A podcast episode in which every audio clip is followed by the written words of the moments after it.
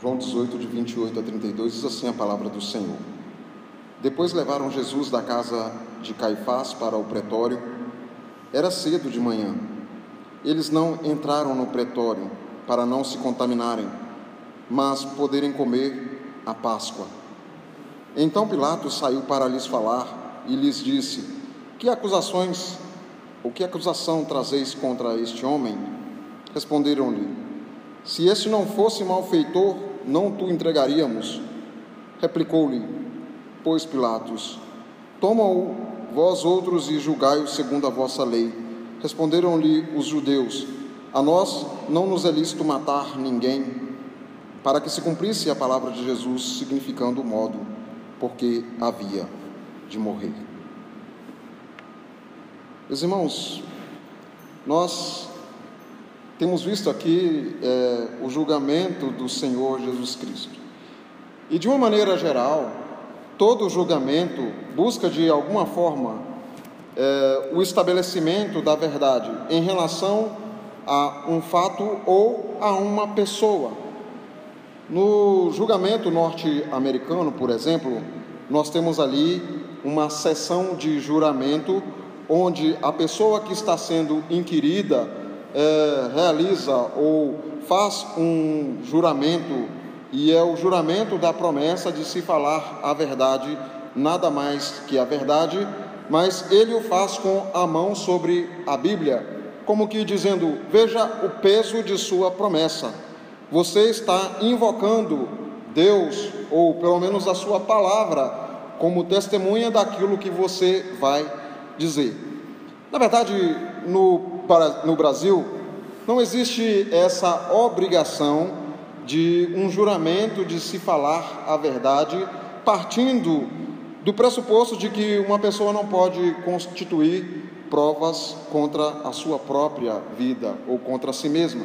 Então, o que vemos é que, de tempos em tempos, dentro de um depoimento, a pessoa que vai inquirir sempre está repetindo as mesmas perguntas, tentando com isso pegar algum detalhe uh, por meio de uma contradição. Os irmãos que têm acompanhado, pelo menos assim, uh, mesmo que superficialmente, a CPI da Covid, têm visto que, por muitas vezes, perguntas e mais perguntas uh, têm sido repetidas. Lógico que aquele não é um modelo de um bom julgamento ou de uma boa comissão parlamentar de inquérito, visto que as perguntas são muito óbvias e, na verdade, quando você começa a notar entre aquele que está julgando e aquele que está sendo julgado, você vê que não há contradição nunca nas respostas ali da pessoa que está prestando o seu depoimento, de tão óbvia que é a,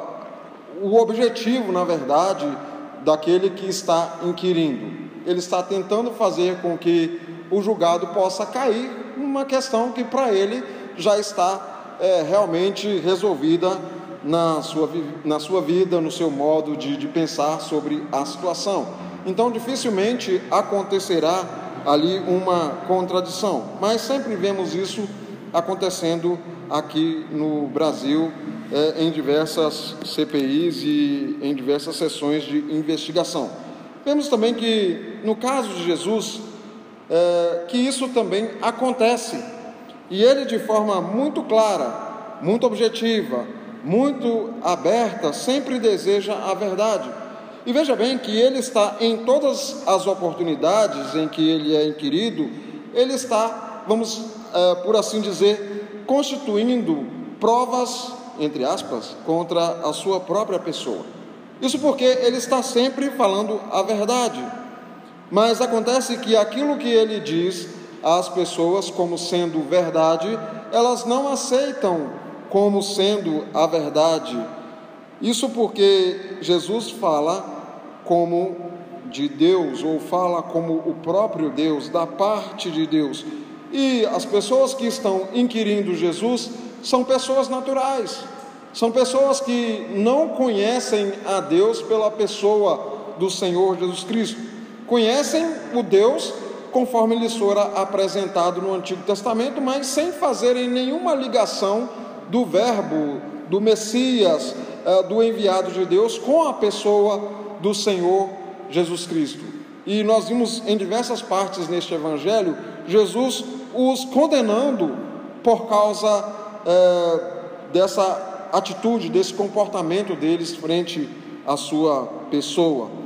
E então eles não conseguem entender e não conseguem aceitar aquilo que Jesus diz como verdade. E também, meus irmãos, como nós vimos na semana passada, ah, enquanto Jesus está sendo interrogado por Anás, Jesus confirma tudo, ele está resoluto no seu propósito, está confirmando tudo a seu respeito, e Pedro vai negando tudo. Jesus não nega nenhuma acusação sobre sua pessoa. Embora esse julgamento, conforme nós temos visto, todo ele tenha sido uma farsa em busca da verdade, segundo os homens, Jesus quer que seja, no final das contas, estabelecida a verdade segundo Deus. Jesus é de fato inocente. Não há crimes, não há pecado sobre o ente divino, mas é justamente o homem inocente que precisa ir até a cruz para que o povo de Deus seja libertado dos seus pecados. Jesus tem de ir até a cruz para salvar a mim e a você. Por isso, ele não busca em ocasião nenhuma a sua libertação. Ele está caminhando em direção ao Calvário. Ali é o lugar onde ele deve receber sobre sua vida o cálice da ira de Deus. É ali na cruz que ele tem de tomar o pecado dos pecadores que são filhos de Deus. É ali na cruz o lugar escolhido para que o mundo seja escandalizado e veja tudo aquilo como loucura, mas que no final das contas vai resultar na minha e na sua salvação. A questão aqui, meus irmãos, é uma questão divina, não é uma questão humana. Não há um porquê uh, Jesus tentar se libertar aqui nessa situação. E por isso que Cristo, no meu lugar e no seu lugar, se faz réu é por isso que ele se coloca ali como alguém que é oferecido em lugar de outro, para que possa assumir a nossa culpa, para que possa tomar até a última gota o cálice da ira de Deus e assim dizer no final das contas: está consumado. Meus irmãos, nesse texto nós vemos aqui nesses poucos versículos a verdade de que a rejeição de Cristo é evidenciada pelo apego à religiosidade externa. O julgamento de Jesus por Pilatos começa aqui e vai até o capítulo 9, no versículo de número 16.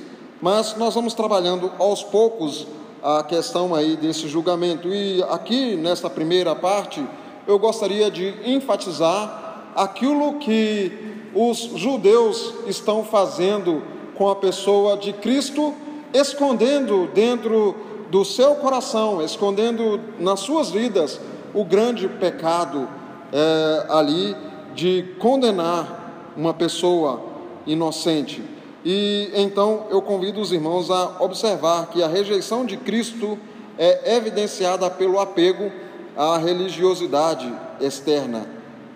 Veja bem no verso 28 que está escrito assim: Depois levaram Jesus da casa de Caifás para o pretório. Era cedo, de manhã. Eles não entraram no pretório para não se contaminar, mas para poderem comer a Páscoa. Note que contradição. Veja bem que esses homens estão com as suas mãos completamente sujas de sangue inocente mas eles fazem isso em nome de um zelo religioso, eles estão cegados pelo pecado e então ignoram o enviado de Deus e exaltam a sua própria pureza. A intenção deles é mostrar: este homem é pecador, Senhor, nós somos puros. Eles fazem tudo isso em nome de Deus. É, eles estão, vamos por assim dizer, num zelo cego, tentando proteger a religião deles, o modo de vida deles, pensando que com tudo isso estão agradando a Deus, quando no final das contas estão caminhando numa direção totalmente contrária àquela de Deus. Jesus é o próprio Deus, e aqueles homens não o veem dessa forma.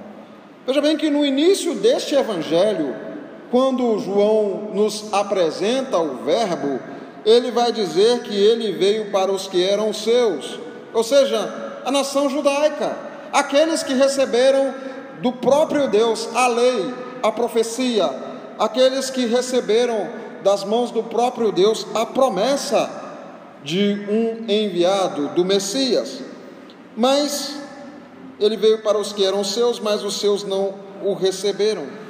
Veja bem que esses são os receptores da lei e da promessa ali do Antigo Testamento, onde tudo vai apontar para o Senhor Jesus Cristo, onde tudo vai falar do Messias, onde tudo vai falar do enviado de Deus. Tanto as palavras quanto as figuras usadas ali apontam para o Senhor Jesus Cristo. No entanto, esses homens conhecedores de tudo isso o rejeitam. Veja bem que quem julga primeiro ah, ao Senhor Jesus Cristo são sacerdotes.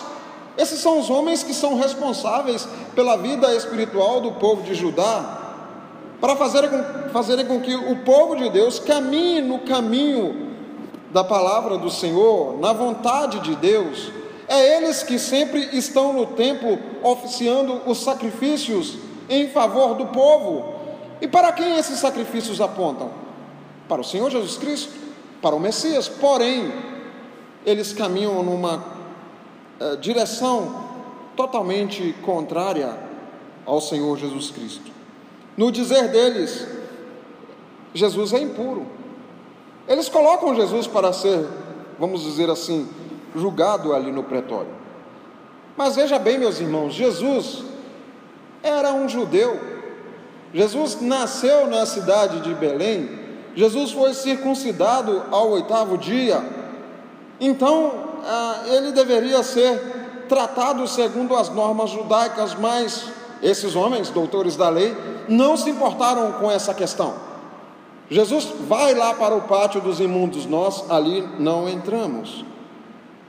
Eu não entro em qualquer lugar. Ninguém pode me acusar de quebrar a lei. No pretório eu não entro.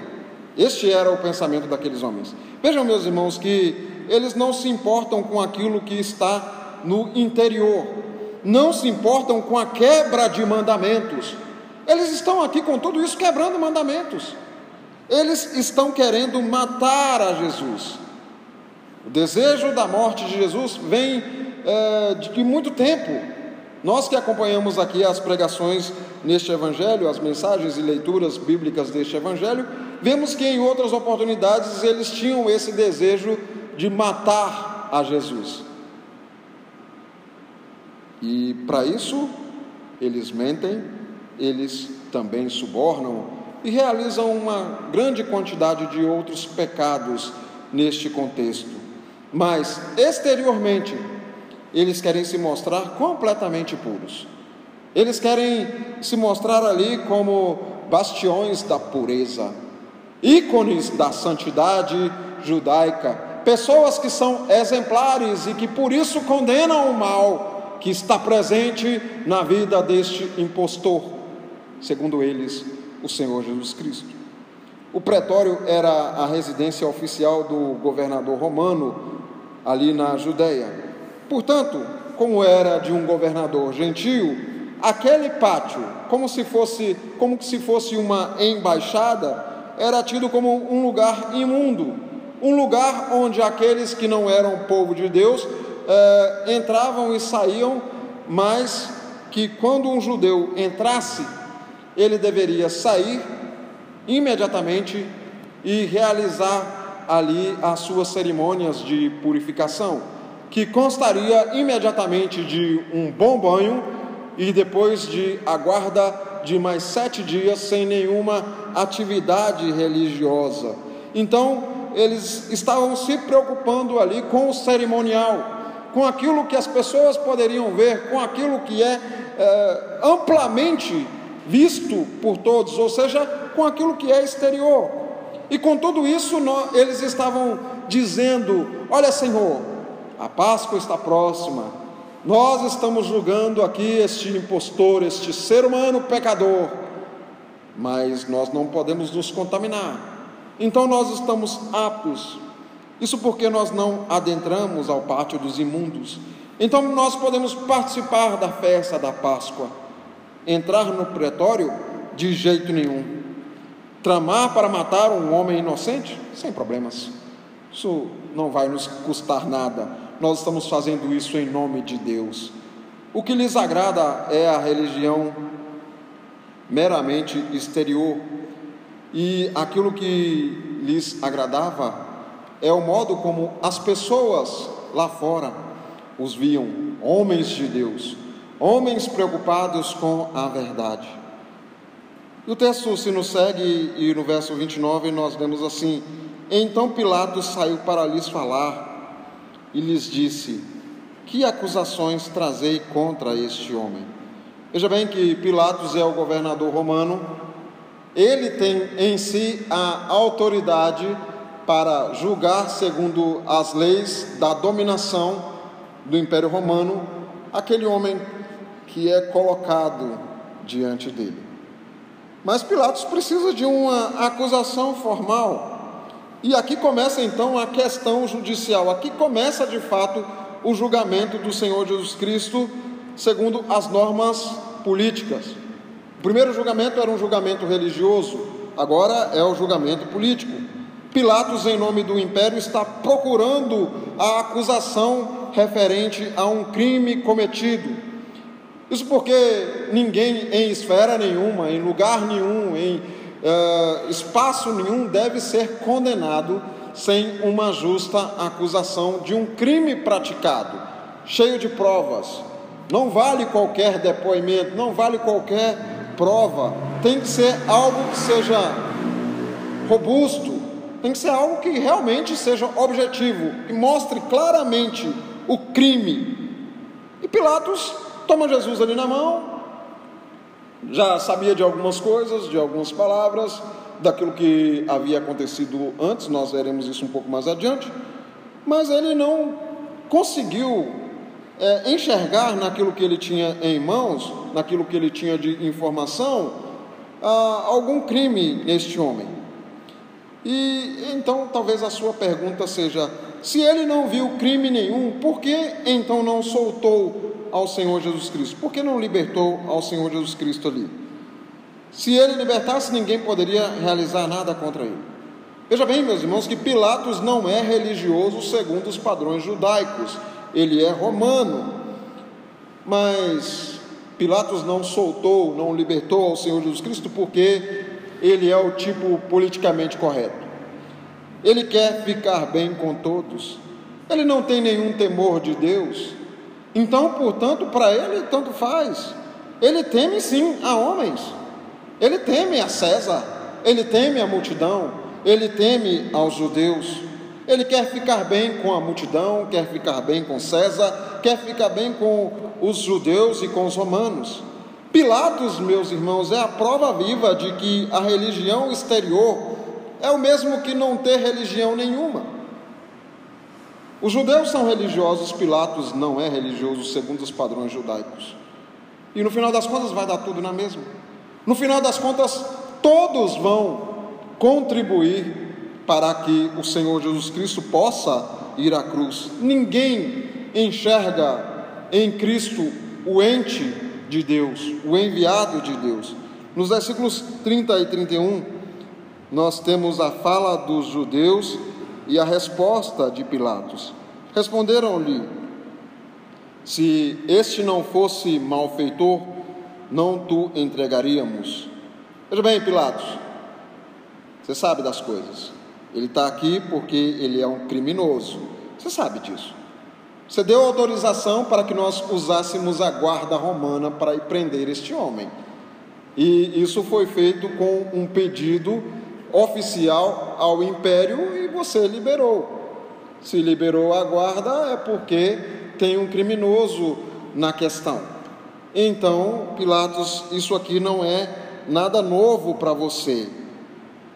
Se ele não fosse malfeitor, ninguém estaria aqui tentando é, realizar isso diante do poder romano. E depois vem a resposta de Pilatos. E veja bem que essa resposta é de fato riquíssima, porque mostra muita coisa para a gente nos dias de hoje. Ou seja, depois que tudo aconteceu, depois da compreensão de toda a história. Replicou-lhe, pois, Pilatos: Tomai-o vós outros e julgai segundo a vossa lei. Veja bem, meus irmãos, que a resposta dos judeus pressupõe que Pilatos tinha um conhecimento prévio de tudo que tinha acontecido até ali, e que os judeus queriam era que se desse continuidade e que não se começasse um novo julgamento.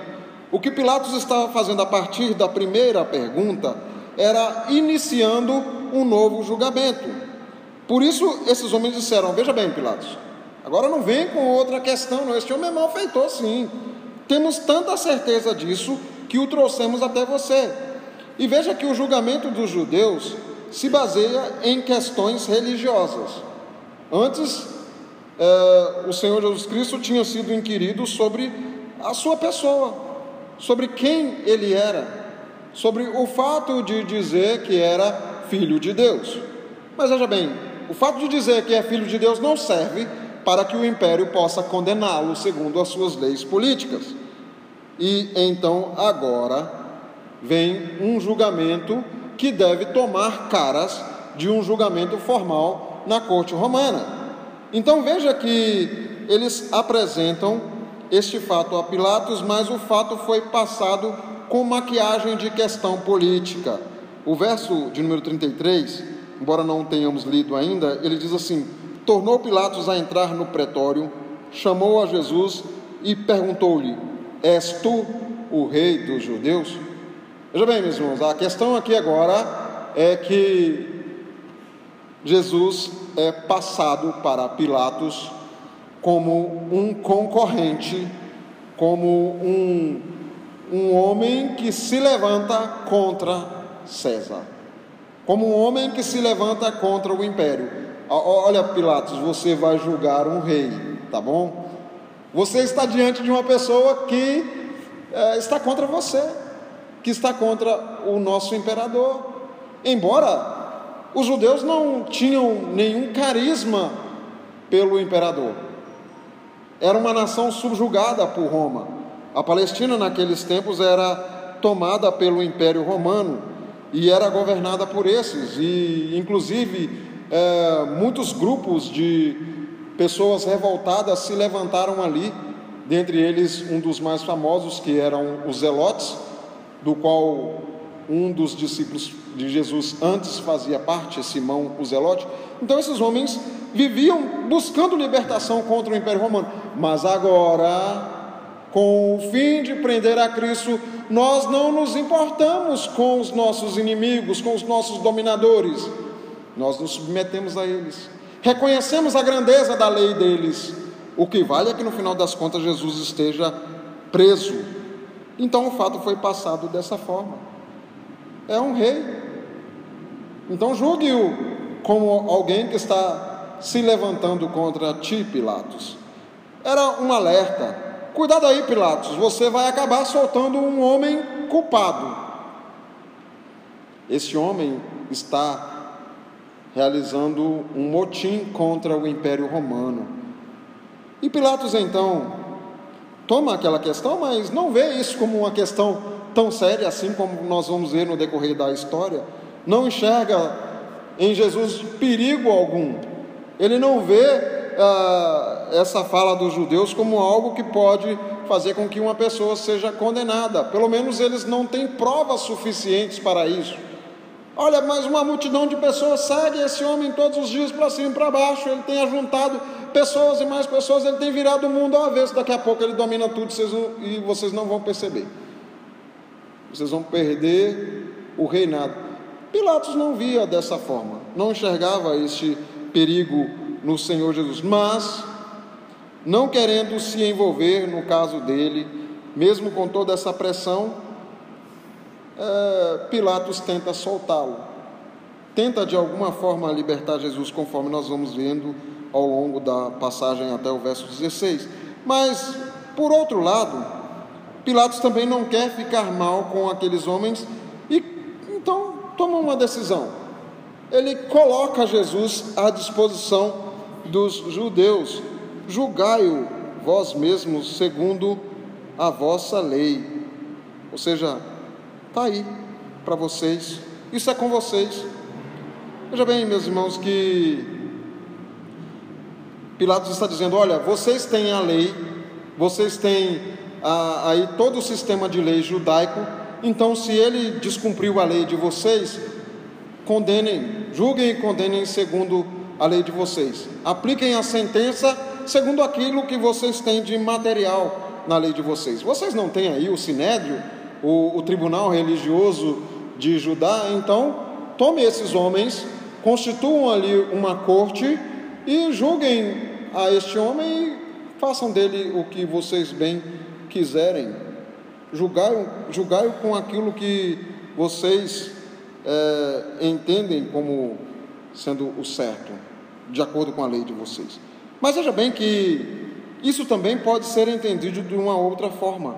Julgai-o vós mesmos, ou julgai-o segundo a vossa lei. Isso pode ser entendido de uma outra forma é, julgai-o como com aquilo que vocês estão supostamente usando como lei para condenar este homem.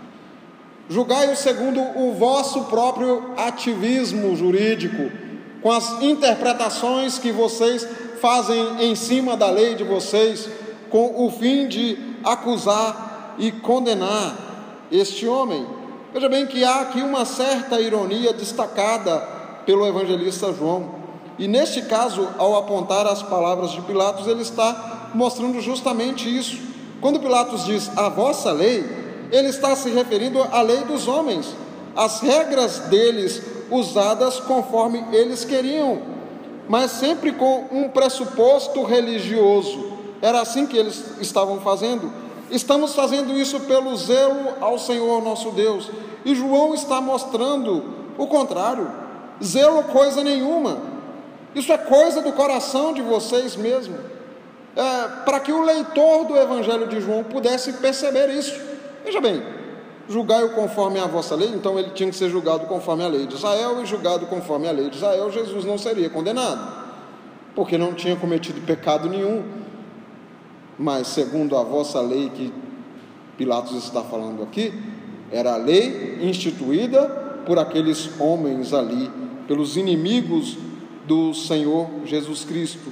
Veja bem, meus irmãos, que este acontecimento nos mostra é, o que a base da religião aparente é. A base da religião aparente, da religião exterior, da falsa religiosidade, é a idolatria, é o culto a si mesmo. O que esses homens estão procurando ali é a promoção de suas próprias vidas é, mostrar para as pessoas um senso de santidade, uma noção de santidade exterior, aquilo que é produzido por aquilo que eu faço. É como se, vamos dizer assim, eu estivesse sempre buscando diante de vocês, ou vamos dizer assim, na, na face de vocês, mostrar aquilo que eu não sou. De repente a gente está conversando num lugar e eu falo assim, meus irmãos, me desculpem, eu preciso ir para o meu canto de oração, porque ali eu passo três horas orando todos os dias e agora deu o meu horário. Eu preciso cumprir a minha parte.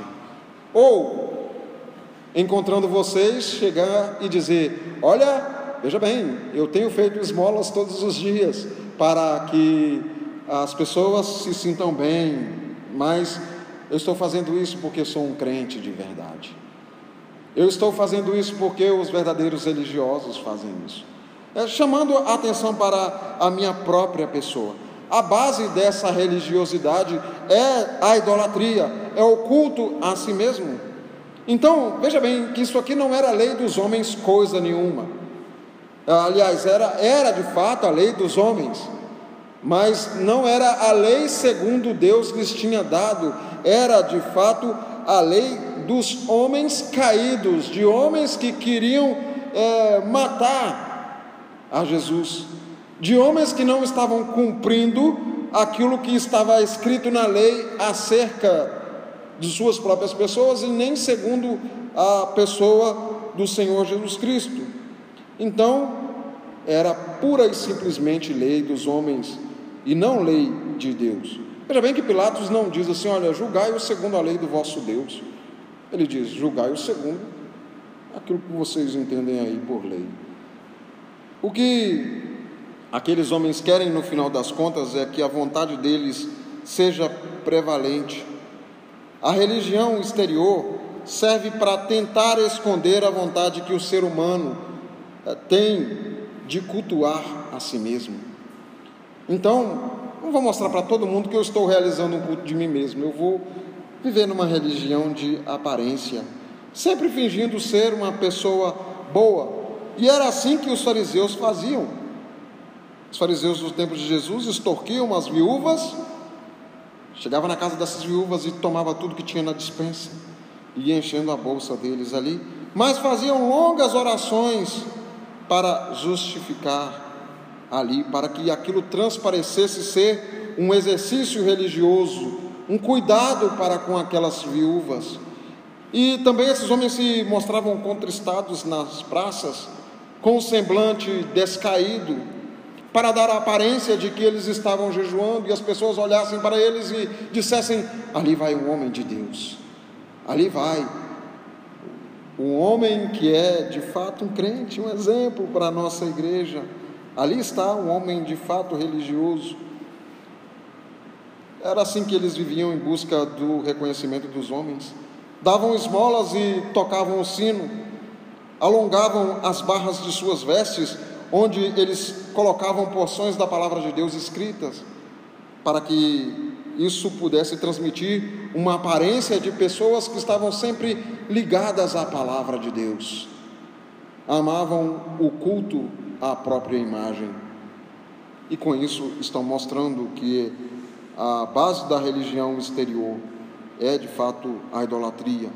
E aqui estão os religiosos, estes homens é, que vivem nessa santidade exterior e estão diante daquele que conhece mente e coração, estão diante daquele uh, no qual toda a máscara da falsa religiosidade cai por terra. Aqui estão colocando Jesus para ser julgado, mas eles vão com os pressupostos da justiça da religiosidade externa. Aqui eles estão tecendo uma justiça segundo o próprio coração pecaminoso. Eles estão julgando não segundo Deus, mas segundo as suas próprias vontades. E a justiça que eles estão querendo estabelecer aqui é aquela justiça que satisfaz o ego para no final das contas bradarem: matamos o rei dos judeus. Mas quem está sendo julgado de verdade?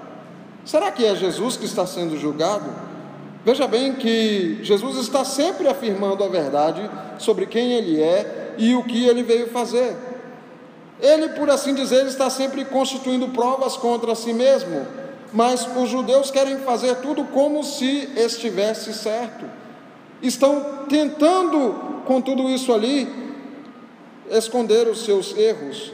A nós, eles respondem no verso 32 não nos é lícito matar ninguém. Aliás, no verso 31 mesmo.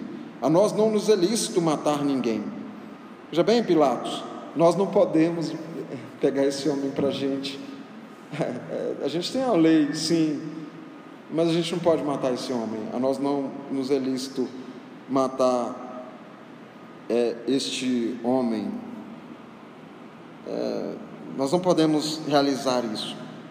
Imagina, é, aqueles homens conversando com Pilatos, dizendo essas palavras: A nós não nos é lícito matar ninguém.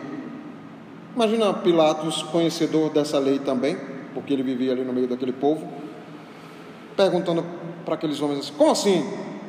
Não é lícito matar ninguém? Claro que é. Observe a vossa lei.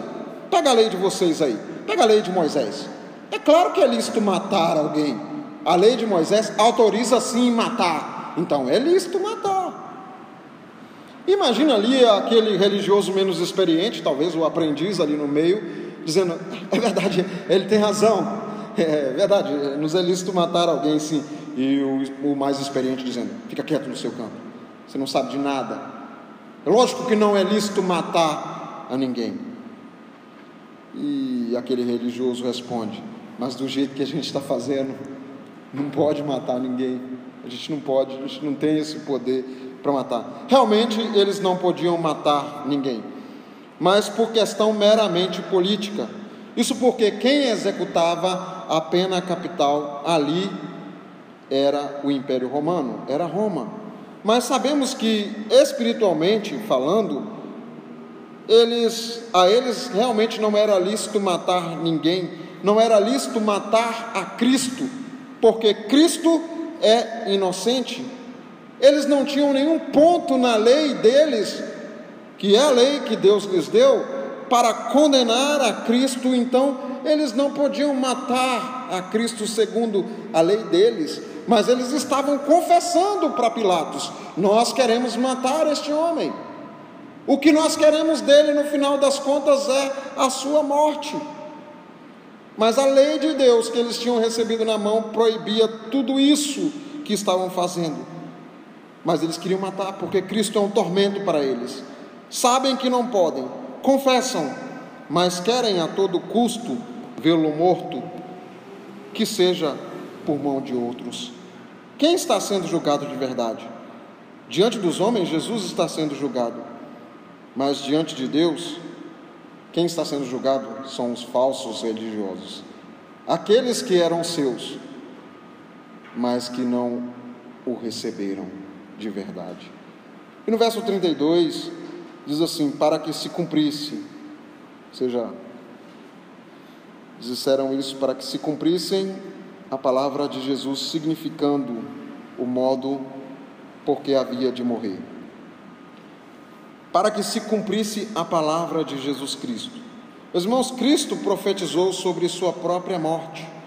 Nós vimos isso em pelo menos duas ocasiões, Jesus Cristo profetizando sobre si mesmo, sobre o modo como deveria morrer.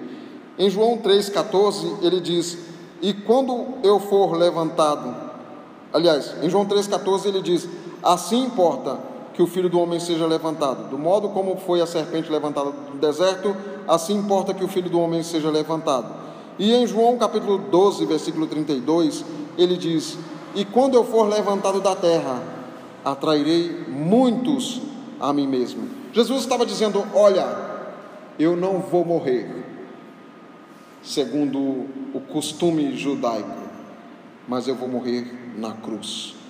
Eu vou ser levantado na cruz. A execução pelos romanos era por meio da cruz.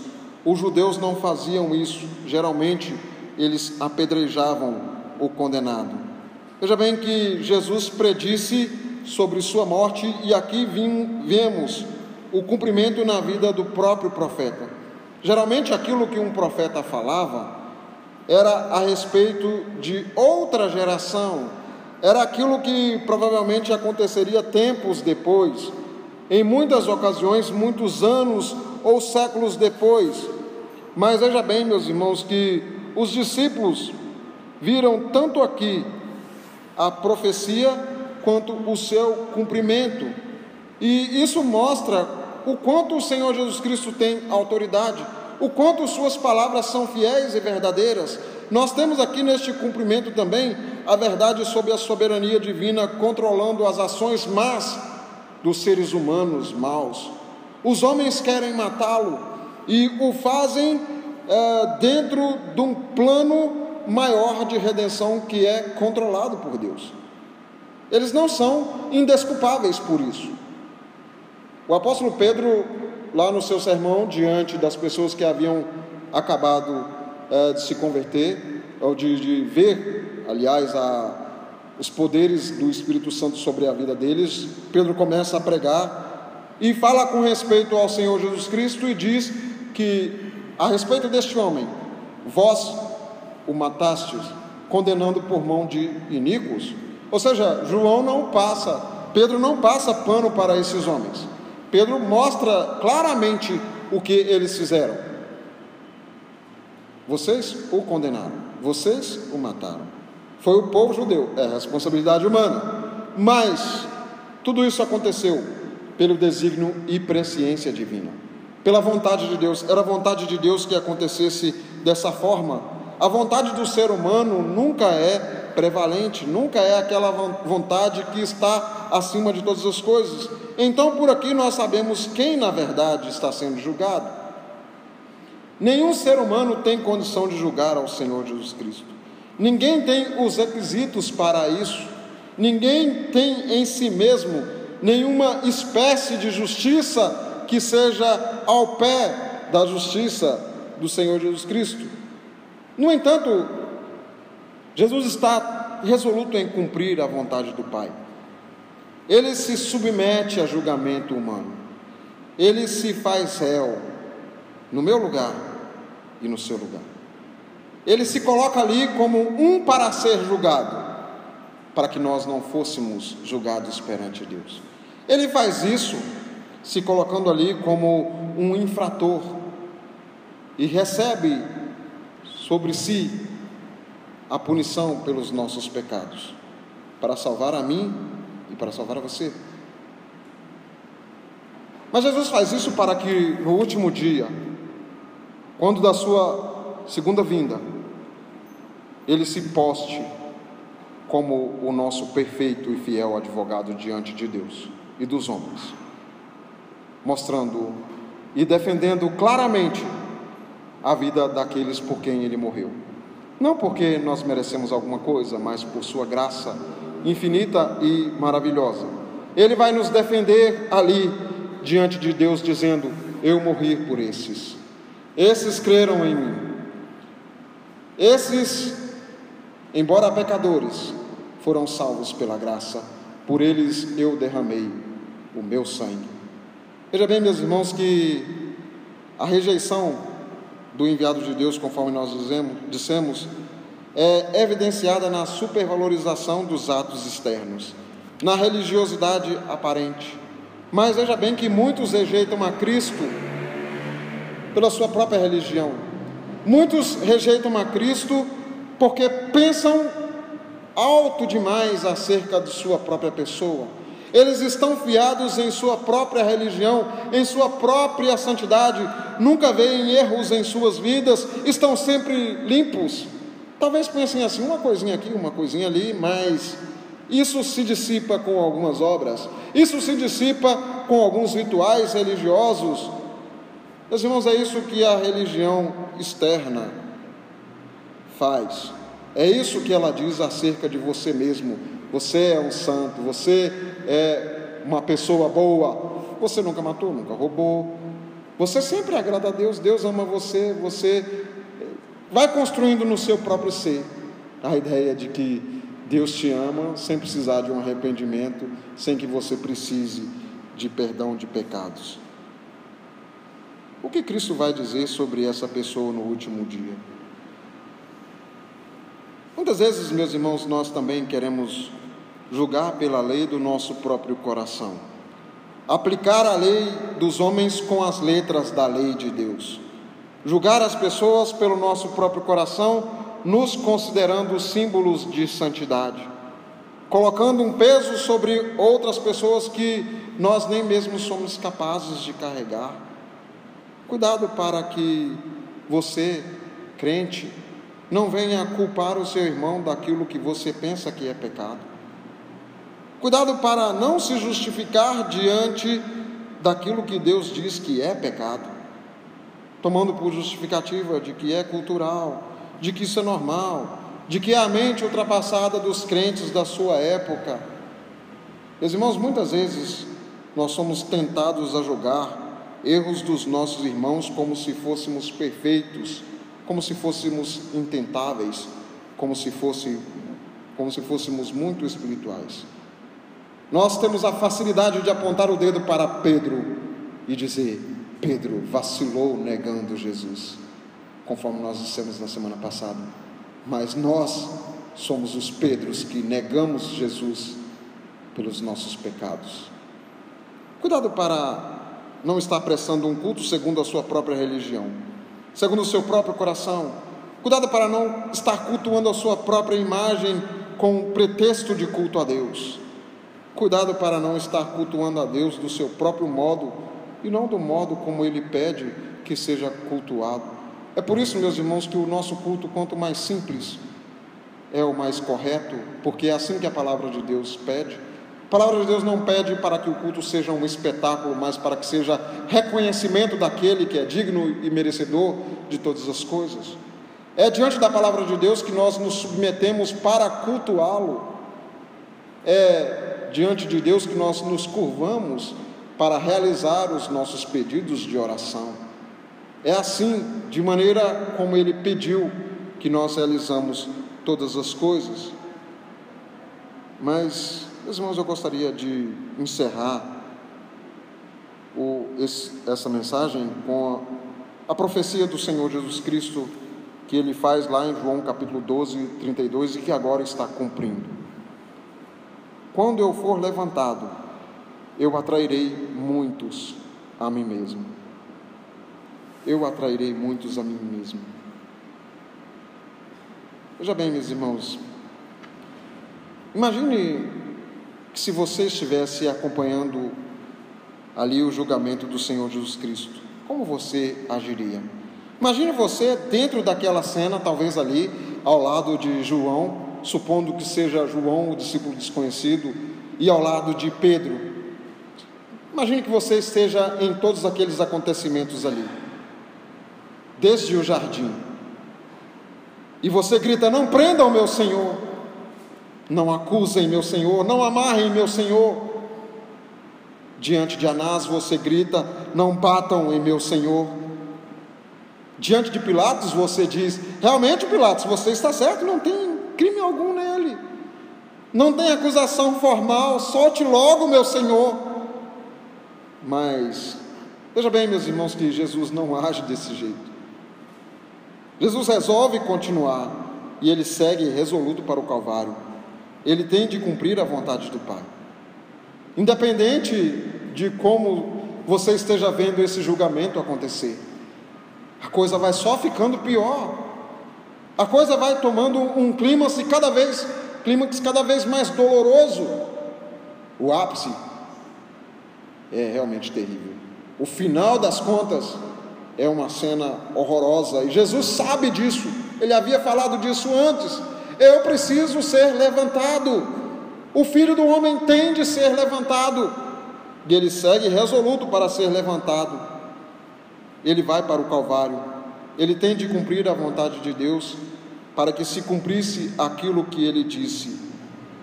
Eu, através disso, através do ato de ser levantado, atrairei muitos para mim mesmo. O que eu quero dizer com isso, meus irmãos, que não é somente os discípulos daquele tempo que viram a profecia e viram o seu cumprimento. Eu quero dizer com isso que se você crê no Evangelho, se você crê na pessoa de Cristo como o Deus homem que por você se entregou e padeceu na cruz pelo perdão dos seus pecados, você também viu o cumprimento dessa profecia. Não apenas viu o cumprimento dessa profecia, mas você foi um dos atingidos por essa profecia. Não para que você saia gritando por aí, eu sou um privilegiado. Eu tenho um privilégio que outros não têm, que bata no peito, não, isso faz parte da religião exterior. Mas para que você possa se render diante da cruz, para que você possa se curvar diante do Senhor e Salvador Jesus Cristo e através da terrível cruz que Jesus atraiu para si um grandioso número de pecadores, como eu e como você. Você é uma das pessoas que viu o cumprimento das palavras do Senhor Jesus Cristo. Se você é um salvo, é assim que você deve se ver. Você se vê assim? Se você se vê assim, você pode exclamar com alto e bom som, com toda a alegria do seu coração, com toda a certeza de salvação: sim, eu amo a mensagem da cruz. Por mais que ela seja terrível, dolorosa, cheia de horror e de terror, eu amo a mensagem da cruz. Sim, o seu triunfo, o meu gozo será. Pois um dia, em lugar de uma cruz, a coroa Jesus me dará. O Senhor Jesus Cristo morreu por mim e por você, para no final das contas nos fazer vencedores diante de todos os homens, diante de toda a terra. Nós seremos apresentados no último dia como filhos de Deus, perdoados, limpos, regenerados. Isso porque, pela graça, fomos salvos e fomos trazidos para dentro da religião verdadeira, da religião que não toma o nome de presbiteriana, que não toma o nome de assembleia, de quadrangular, de renovada, mas que toma o nome dos verdadeiros filhos de Deus. Que seja assim com você, que seja assim com a vida de todos salvos no Senhor Jesus Cristo. Deus os abençoe em nome de Jesus. Amém.